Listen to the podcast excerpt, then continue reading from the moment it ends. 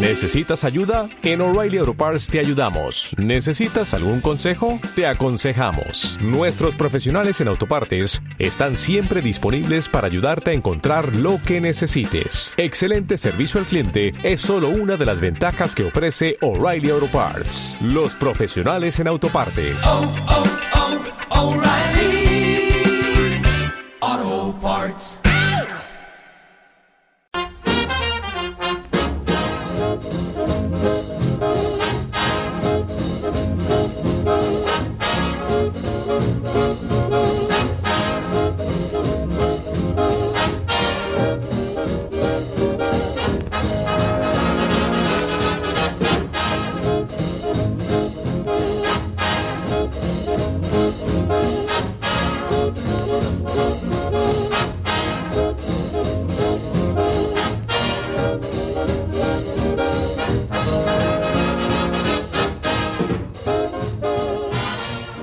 Buenas noches a todos los oyentes de Radio Universidad.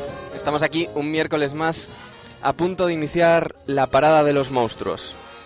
En el espíritu de este programa, cuando empezamos, no estaba solo el abordar películas en cada capítulo, sino el hacer pues debates y monográficos temáticos, por decirlo de alguna manera, relacionados con el mundo audiovisual en general y con el cine en particular. Hoy es el primero de esos monográficos, de, estos debates temáticos, aunque vamos a tocar casi todos los lenguajes, porque el tema da para mucho. Tocaremos la literatura, tocaremos el cómic, la televisión y por supuesto el séptimo arte. Y hablaremos de esos seres hambrientos de cerebros, caminantes, no muertos, masas infinitas de hombres vueltos a la vida. Hablaremos de zombies, el mito moderno que más ha ahondado entre los guionistas y los aficionados. Es todo un subgénero de ficción que parecía muerto, pero por supuesto ha resucitado de su tumba y vuelve con mucha fuerza. Para hablar del género, pues nos visitan hoy Diego Matos y Alberto Vicente, escritores de The Walking Dead Caminando entre los muertos. Y nada, nada más que decir que nos acompañéis y que nos escuchéis con atención porque creo que no hay mejor modo para entretenerse en una noche fría de invierno. Les abra César Valladares, abrimos la parada de los monstruos para todos los oyentes de Radio Universidad.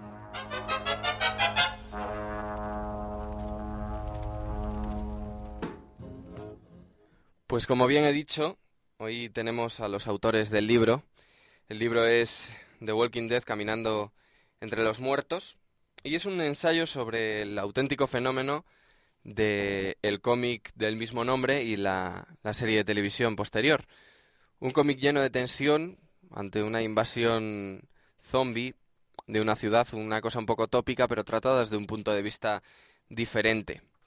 Que en casi todos vemos ese comienzo donde los zombies se van abriendo paso poco a poco eh, entre los vivos, pero luego en dos horitas los despachan a todos rápidamente y nos quedamos así, pues eh, tan contentos y no sabemos lo que ha sido de esos personajes o lo que o lo que fue de otros personajes que vivieron esa, esa historia de esa invasión de los muertos. Así que aquí tenemos a sus autores, unos auténticos supervivientes. Diego Matos, buenas noches. Buenas noches, César. Veo que Diego se ha traído una buena recortada llena de munición por lo que pueda pasar esta Hombre, noche. Y una mochila con un par de, de, de pistolas y un par de cuchillos también. Siempre son necesarios. Y Alberto Vicente, buenas noches. Hola, ¿qué tal? Buenas noches, César. Eh, Veo que Alberto es más clásico. Él se ha traído una motosierra y unas cuantas latas de gasolina. Sí, lo que funciona es lo que funciona. La motosierra es fundamental. Bien, bien. En primer, en primer lugar, pues os doy evidentemente la enhorabuena por este trabajo de algo más de 300 páginas, ¿no? 320 o por ahí. Sí, ¿Os lo Sí, sabéis? el 32 dato? creo Sa- que era. sabemos los, los caracteres, son 500.000 caracteres. Nosotros funcionamos así. Luego las páginas ha sido un poco cosa de la editorial, De la maquetación. sumando las fotos Sí, y demás. 500.000 caracteres es la cifra clave. Bien, una- un extenso trabajo de documentación, anécdotas, opiniones, incluso análisis y además con colaboraciones de lujo como luego, luego abordaremos. Pero la primera pregunta es obligatoria. ¿Por qué un libro de Walking Dead? Bueno, yo creo que el, género de zombies ahora mismo eh, está atravesando un momento en el que está en pleno apogeo. La gente quiere obras de zombies, lo pide y, y yo creo que esa es una de las principales razones. Entonces, eh, la editorial Dolmen que es la editorial que publica este libro, em, nos eh, bueno este editorial tiene una línea dentro de la propia editorial que está solamente enfocada al género zombie no yo creo que esto es un poco reflejo de lo bien que funciona este género. Eh, y bueno, yo creo que a partir de, la editorial es donde surge el libre. Sí, también un poco mm, la oportunidad, digamos, relacionada con la serie de televisión. La serie de televisión se ha estrenado la segunda temporada el 16 de octubre, hace relativamente poco, y la primera temporada tuvo muchísimo éxito y un poco en relación tanto con la temporada como con el cómic, que continúa todavía en España, se está vendiendo muchísimo. Eh, a, raíz, en el Salón del Comité de Barcelona presentaron una nueva edición que es como en un tomo de lujo, que ha salido el segundo tomo ahora el mes pasado. Un poco en esa línea hemos intentado hacer un libro relacionado tanto los tres ámbitos que bien comentabas al principio, cine, cómic y televisión. Mm. Pues he visto que el prólogo es de, Charlie Adlan, eh, el dibujante de varios de los números. Antes hablábamos fuera de micro que, bueno, ha habido otro dibujante, pero este parece ser más el, que más se asocia con la serie. Eh, ¿Cómo ha sido conocerle? ¿Cómo os pusisteis en contacto con él? ¿Ha sido fácil? Eh, Charlie Adler ha sido es un tipo muy cercano. Nosotros, la idea del libro surgió muy en los días previos al Salón del Comité de Barcelona de este año, que tenía como temática central los zombies. Había exposiciones, había charlas y había, había firmas y había mesas redondas. Tuve la oportunidad de que me llamaran del salón para, de Ficomic para moderar una mesa redonda allí que, se, que llevaba por título Dibujando Muertos Vivientes. Entre los invitados estaba Charlie Aldar, junto con Angela Estano, junto con Víctor Santos y con Esteban Maroto. Y aprovechamos la coyuntura. Mm, hicimos la mesa redonda, Alberto se vino conmigo. Mm, ya es el segundo año que vamos juntos. Él, yo como periodista y él como comunicador audiovisual con la cámara. Hacemos un poco de equipo en, en ese tipo de cosas. Y dijimos, esta es la nuestra. En cuanto termine la mesa redonda, le abordamos y, vemos si le interesa. Y en el tren de camino para allá se nos ocurrió que, claro, lo ideal, dado que es el dibujante, es que nos hiciera una portada, nos hiciera un dibujo, nos hiciera algún sketch, algo relacionado con, con The Walking Dead, claro. Y y pensamos que eso le podría resultar interesante. Pero mm, es algo que le ha hecho mucho, tanto mensualmente en el propio cómic como por otros libros o cosas similares. Entonces intentamos ir dar un paso más allá. Y lo que pensamos que no había hecho, mm, que le podía interesar más, porque no lo había hecho tanto, era eh, escribir algo. Entonces fue cuando dijimos que nos escriba el prólogo. Alberto habló con él y, la cara que puso cuando le dijimos, ah, colabora con nosotros, tal, un dibujo, dijo que sí, pero con reservas, ¿no? Otro dibujo, eh, otro sketch, una portada no me va a dar tiempo porque había poco tiempo eh, para los plazos, tal. Y fue cuando le dijimos, y un prólogo, y entonces cuando le cambió la cara. Porque eh, es algo que no se espera, ¿no? Se espera que a lo mejor el guionista, Robert Kirkman, haga el prólogo. Pero no que el dibujante, y no es porque el dibujante tenga mucho más que contar o no, sino porque es algo distinto y es algo curioso. Sí, yo creo que la forma con la que le enganchamos fue precisamente a través de ese prólogo, eh, porque es algo que nunca le habían pedido y, era algo completamente distinto. Y bueno, aparte de eso, decir que Charlie Adler, al menos la impresión que a mí me dio, aparte de ser un gran profesional, creo que es una, persona muy accesible, eh, que en cuanto le convencimos, él se mostró mm, siempre dispuesto a ayudarnos y a colaborar con nosotros en lo que necesitáramos, e incluso a concedernos una entrevista que, ocurrió luego a un tiempo después a través de Skype. Eh, pudimos hacer una entrevista bastante extensa que por supuesto está incluida en el libro y muy interesante y la verdad es que fue eh, su colaboración fue algo realmente excepcional.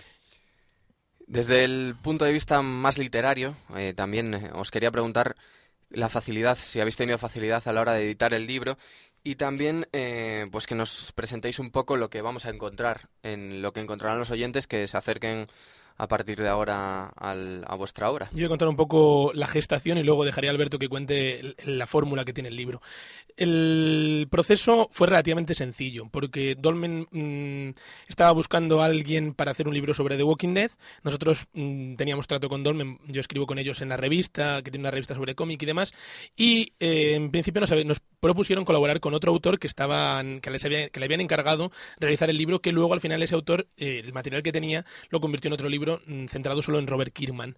Y el proceso que nosotros seguimos fue mm, un poco intentar que los lectores no descubrieran dentro del libro las partes que ha escrito cada uno, un poco mm, sumando.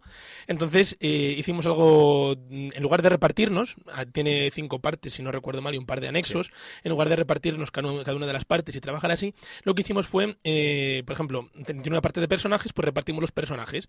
Y repartimos los personajes mm, aleatoriamente casi y no seguidos. Entonces el proceso era el siguiente. Alberto escribía su parte, yo escribía la mía, dentro del mismo capítulo, por así llamarlo, y luego Alberto me mandaba la suya, yo la sumaba a la mía y eh, revisaba todo hacia un mismo estilo. Cuando tenía hecho el capítulo entero, con las dos partes y un mismo estilo, se lo volvía a mandar a Alberto y Alberto volvía a darle una vuelta hacia eh, otra vez el, intentando adecuar el mismo estilo y eh, retocando pues si había alguna cosa que se había algún fallo, algún fallo sintáctico, algún, alguna, alguna tilde, alguna cosa así. Mm, sí, bueno, en definitiva, el objetivo que nosotros teníamos era que el texto quedara lo más homogéneo posible, que diera la impresión de que estaba escrito por una única persona y que fuera fácil de seguir y, fácil de leer. Y lo que decíamos, si quieres, Alberto, contarle las partes que tiene. Sí, eh, bueno, las partes en las que está dividido el libro es una estructura bastante clásica, pero nosotros decidimos hacerlo así porque pensamos que es eh, como realmente funciona.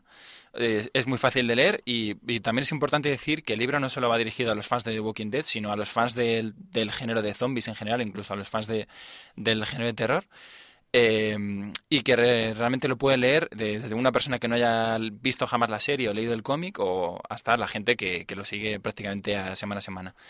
Eh, las partes, pues como digo, es, es, muy sencilla. Tiene una primera parte el, más enfocada a lo que son los autores. Hablamos un poco de quién es Robert Kirkman, que es el guionista, de quién es Charlie Adler, que es el dibujante. bueno, y antes de eso tenemos una pequeña introducción, parte de contextual, que habla un poco sobre el género zombie, la cultura, las series de televisión. Sí, un poco contextualizamos primero lo que es el género y luego ya entramos en, lo que es The Walking Dead. Eh, y luego más adelante, pues una sección dedicada a personajes en los que analizamos tanto los personajes principales como los secundarios, de más o menos espacio dependiendo del personaje.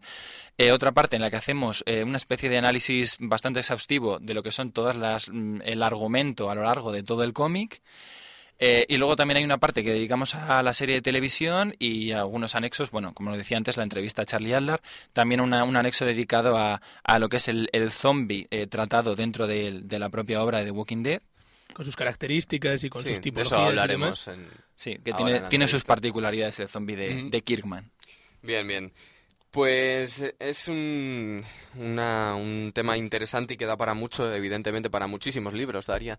Incluso el tema de de los zombies, pero quería abordar eh, también el, los, las diferencias a lo mejor más notables entre la obra de televisión y la obra de, en el, de papel, sobre todo pues en los tempos que a mí me parecen un poco diferentes y también en, en los propios guiones, porque parece ser que, que no están hechas, que no va a ser una adaptación literal, ¿no? La de la televisión.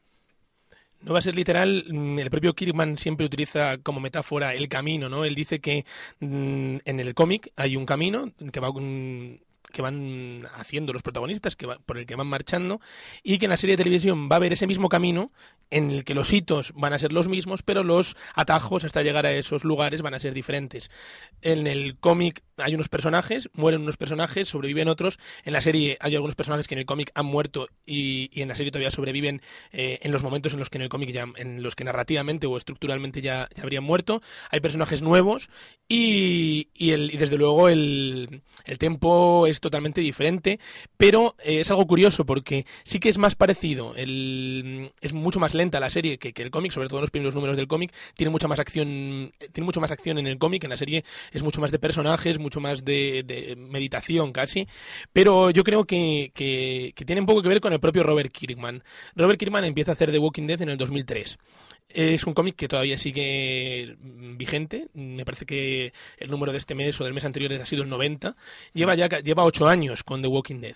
Cuando empieza la serie de televisión en el 2010, Robert Kirkman eh, eh, entra en la serie como productor ejecutivo y también escribe varios de los guiones. Entonces sí que se nota más similitudes entre los últimos números de The Walking Dead, los números de 2010-2011 y los capítulos de la serie de The Walking Dead de estos años 2010-2011. Digamos que los paralelismos son más esos. Vemos un Rick más parecido en la serie al Rick que hay en el cómic ahora, en la actualidad, no en los primeros números.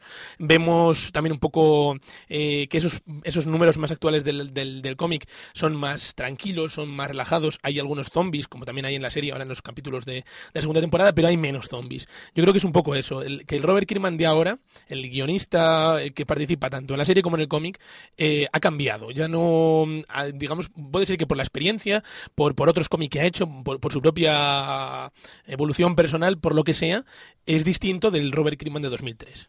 Bien, y Alberto, tú eh, eh, supongo que, bueno, habrás analizado muchísimos aspectos tanto de la televisión como del cómic.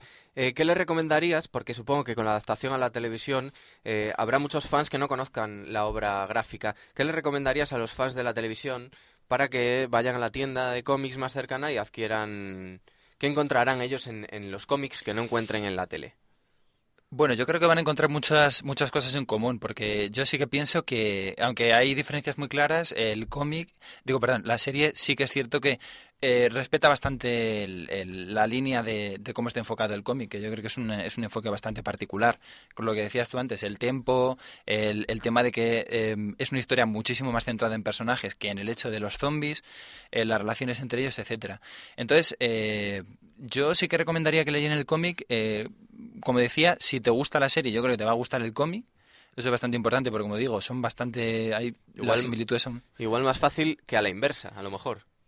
Los fans de cómics siempre son un poco más Hombre, los sectarios. fans del cómic yo creo que van a ser más críticos con lo que ven en la serie, ¿no? Pero esto es como todo, lees una novela, luego hacen una adaptación y las comparaciones pues siempre son inevitables. Pero eh, yo creo que es un gran cómic y que a los fans de la serie eh, les va a gustar. Y como, como decíamos antes, eh, hay personajes que en la serie siguen vivos, pero en un cierto momento en el cómic mueren o al revés, o sea, van a encontrar cosas distintas, parecido, pero cosas distintas que yo creo que... Hombre, que- y, y el cómic es mucho más salvaje. Sí. O sea, eh, hay cosas que en la televisión no creo que, que puedan sacarlo si quieren ser fieles, entre comillas, porque hay verdaderas barbaridades, Claro. no ya entre los zombies, sino entre lo que se hacen los humanos o los propios humanos. Sí, efectivamente, Sí, es que el, el tema de, de las licencias que se puede permitir un autor de cómic frente a las que se puede, pre- se puede permitir un productor de televisión son realmente diferentes, porque el cómic, a pesar de que está ha evolucionado su estatus social, sigue siendo un modo de comunicación quizá más, más minoritario.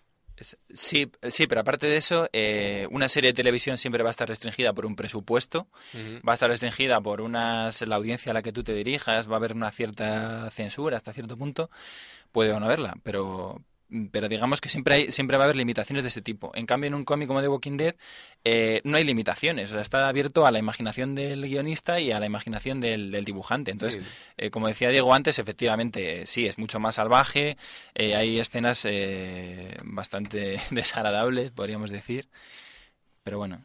Y el, abordando un poco más la temática de, del cine, que es la temática de este programa, supongo que, bueno, seréis grandes conocedores del, del cine, del género de, de zombies, de la serie B, del cine bizarro, de las superproducciones, que ha habido algunas de zombies, y de, la infras- de las infraproducciones, que ha habido muchas en el tema de, de los zombies. ¿Recordáis a lo mejor vuestra primera película de muertos vivientes? Sí, yo sí. Yo recuerdo que fue, no sé, hace muchísimos años, a lo mejor allá por el 2000 o por ahí, y fue eh, la- El Amanecer de los Muertos Vivientes de Romero, que aquí, por cierto, en Europa se llama Zombie, llevaba ese título y, y la verdad es que fue un poco casualidad porque venía era un pack de dos DVDs uno de estos dos por uno yo en realidad cogí ese pack por la otra película y dije bueno voy a, dar- eh, voy a darle una oportunidad a esta película y la vi y me dejó completamente fascinado y yo creo que desde entonces he leído muchísimo sobre el género he visto muchas películas pero fue esa película la que me enganchó. Empezaste por lo clásico, digamos, por el clásico de los clásicos dentro Sí, del, del cine de eso es. Y yo recuerdo especialmente, aunque había visto alguna antes, como por ejemplo La divertida noche de los muertos vivientes, que es más paródica y demás, el mismo Amanecer de los Muertos, pero en la versión de Zack Snyder.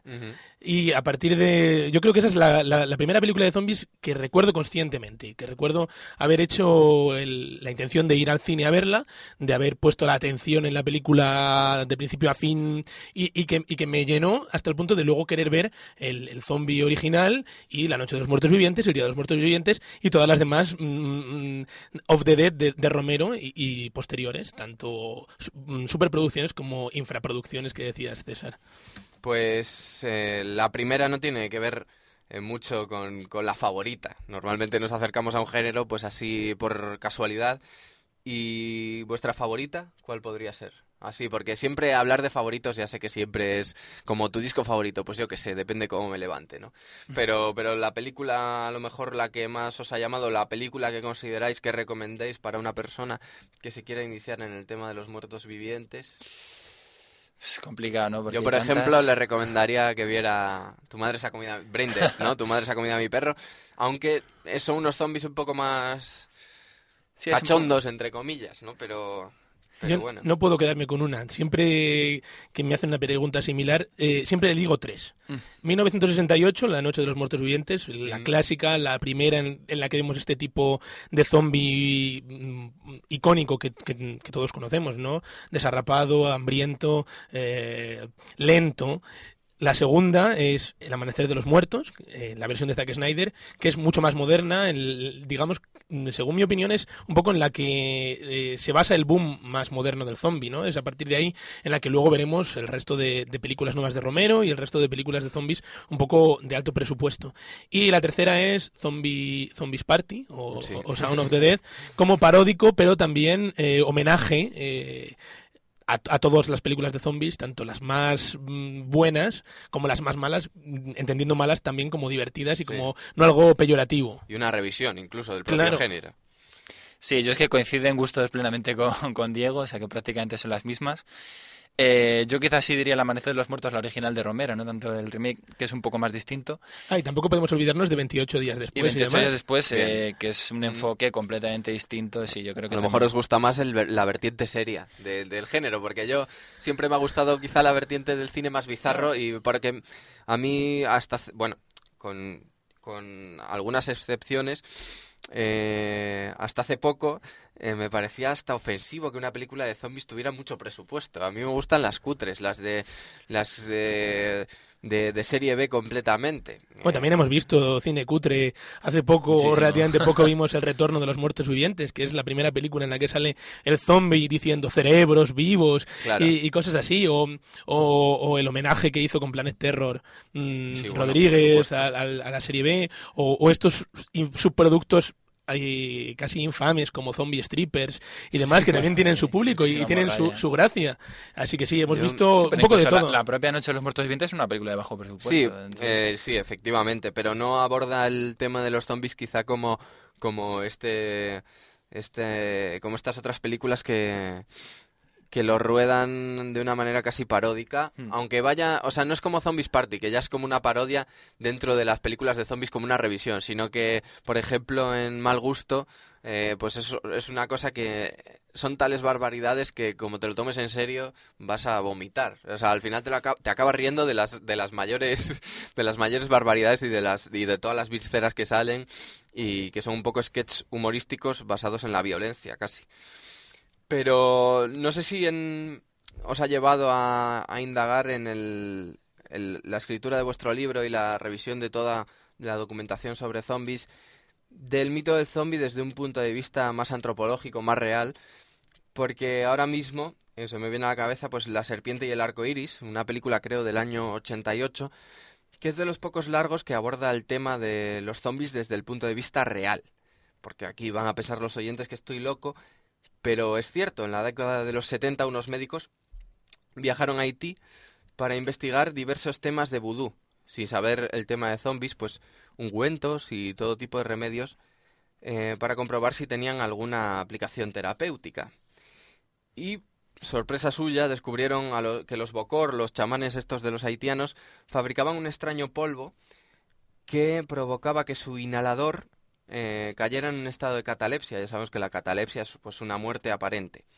Y se clasificaban realmente como muertos, se certificaban como muertos, ya que es muy difícil a un cataléptico eh, que un cataléptico pues saber si está vivo o muerto, a no ser que le hagas la autopsia, que entonces sí que cuando le clavas el bisturí sabes si está vivo o muerto porque la sangre la sangre sigue fluyendo y hay casos de hecho que se ha abierto y no es por caer en, en lo morboso, pero que se ha visto que el que ese ese que les había llegado a la morgue como muerto estaba vivo realmente.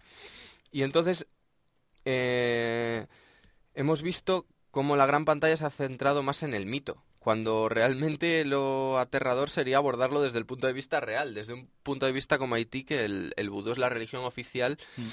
y realmente no estamos hablando de, de tanta fantasía, estamos hablando de ciencia casi en este aspecto de, del zombie.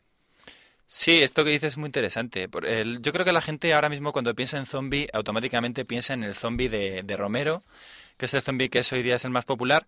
Pero claro, hay que entender que Romero no inventa el género zombie, eh, Romero lo reinventa. Pero ya existía un zombie mucho anterior que, como bien estabas explicando, eh, originalmente tenía que ver con la, la mitología vudú, eh, originalmente de africana, luego también de Haití y demás eh, que es completamente distinto, ¿no? O sea, ya no hablamos de muertos vivientes que se comen a otros seres, sino hablamos de, eh, digamos, dentro de la ficción, eh, no muertos, eh, reanimados mediante una serie de magia negra, de magia vudú, y controlados mm, por un hechicero para que hiciera lo que, lo que él quería. Y, bueno, hay películas como por ejemplo White Zombie, que creo que es la del, de los 30, ¿no? El principio de los 30 y demás, en los que eh, se nos muestra ese enfoque original del, del zombie eh, sometido bajo, digamos, un hechizo y demás, eh, que parte de, estas historias que hablan de gente que realmente parece ser que no sé si están muertas, pero mediante una serie de sustancias eh, Sí, bajo el control, ¿no? voluntad. No, Claro, y que luego los utilizaban como esclavos para Efectivamente, plantaciones sí, sí. y, y etcétera, Es que el tema de, de Haití es bastante sórdido y ha- hay poca documentación, o sea, eh, pues Veraz, ¿no? Del- Claro, pero No, ¿dó- documentación ¿Dónde empieza veraz, la sí. leyenda y dónde empieza la- Documentación, la realidad? eh, verás, sí, pero poco reflejo, quiero decir, en el cine. Porque documentación, eh, estudios científi- científicos sobre eso, ha habido muchos. Pero los guionistas se han fijado más en el otro tema. Y creo que para hacer una película de terror realmente es muy interesante basarse en esto, porque esto es- ocurre a diario en Haití. Igual que ocurre, pues, pues la, el, el canibalismo ritual, etcétera. Porque, bueno, el- me ha acercado muchas veces a la historia del más profunda del Caribe y a- aun la santería no llega a estos límites, pero en Haití sí que se llega a estos límites y por supuesto los Bocor son los que mandan allí, desde luego.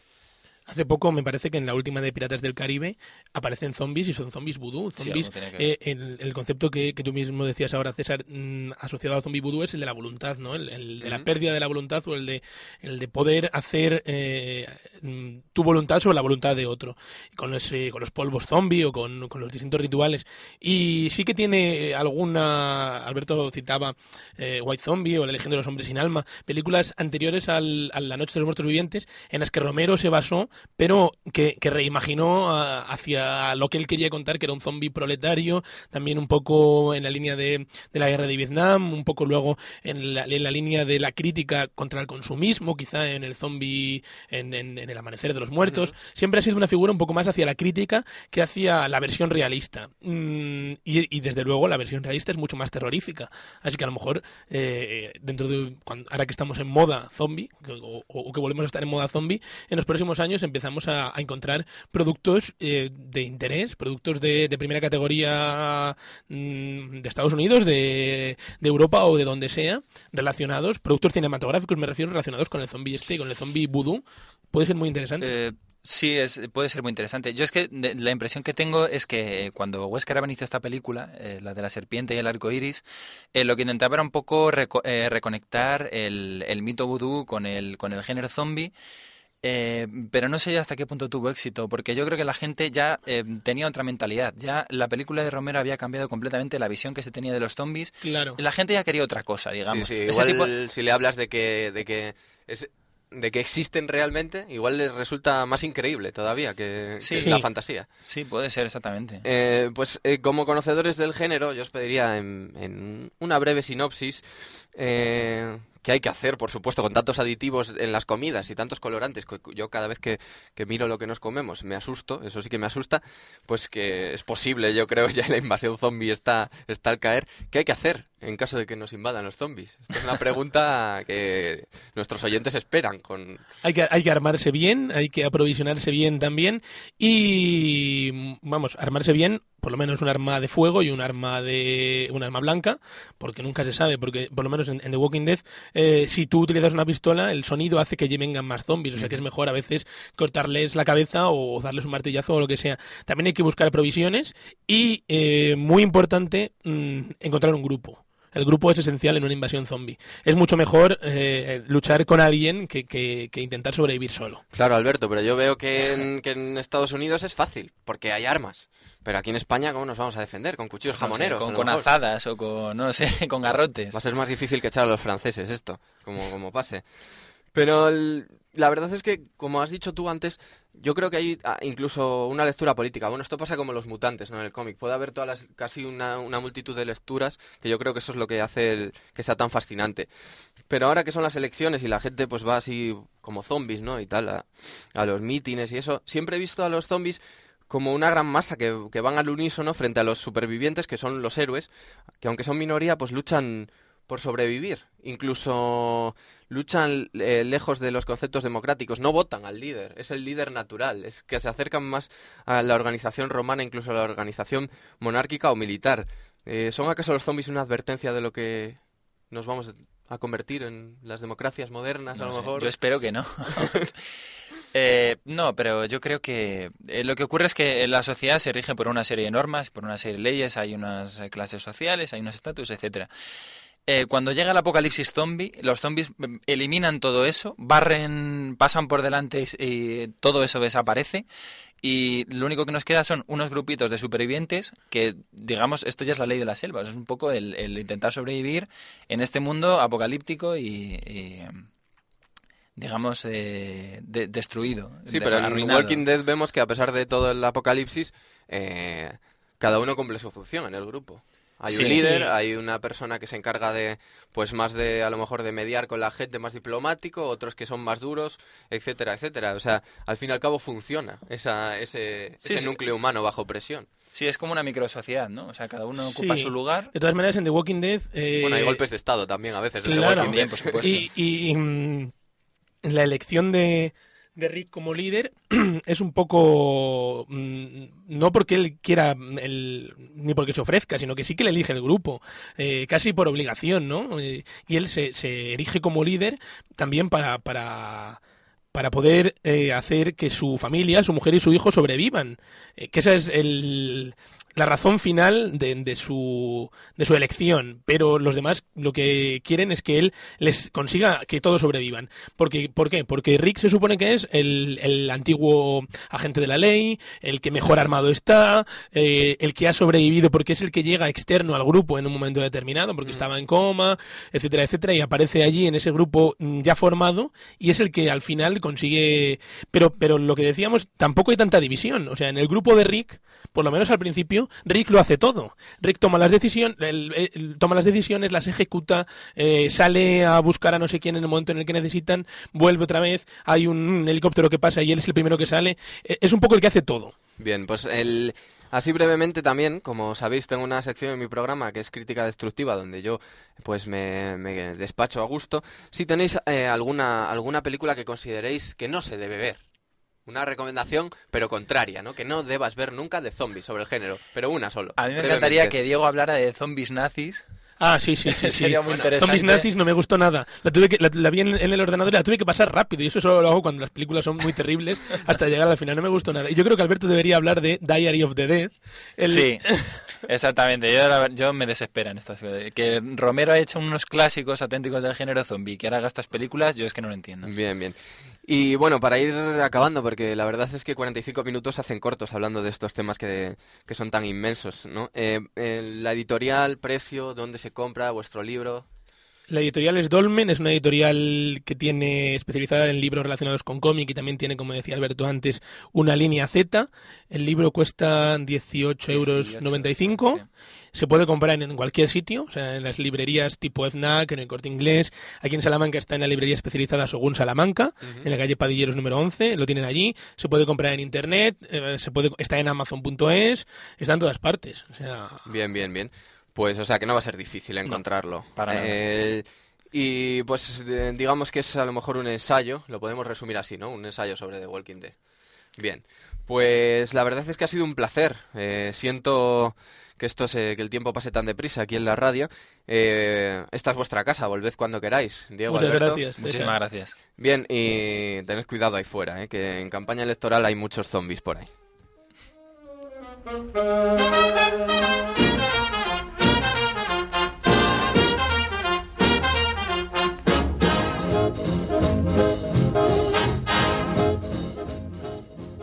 Esto es para lo que ha dado el programa de hoy. Eh, espero que os acerquéis al libro, que os, hacéis, os, acerquéis a la librería, al cine de zombies y no os vais a arrepentir, encontraréis muchas horas de, diversión.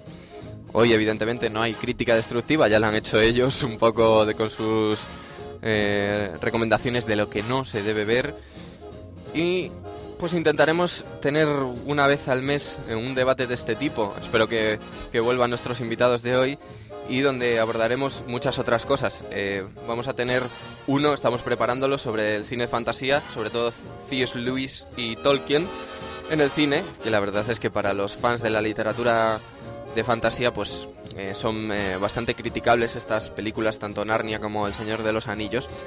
Y nada, nos podéis encontrar en Facebook, como siempre digo, la Parada de los Monstruos Radio Universidad y en Twitter pues es la Parada barra baja radio.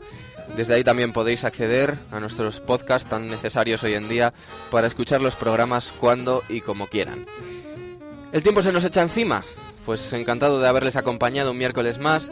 Nos escuchamos en siete días, cerramos la parada de los monstruos por hoy y recordad que si el programa les ha gustado, pues se lo recomiendan a sus amigos, si no les ha gustado a sus enemigos, en cualquier caso todos salimos ganando. Así que un abrazo y nos vemos en siete días. Buenas noches.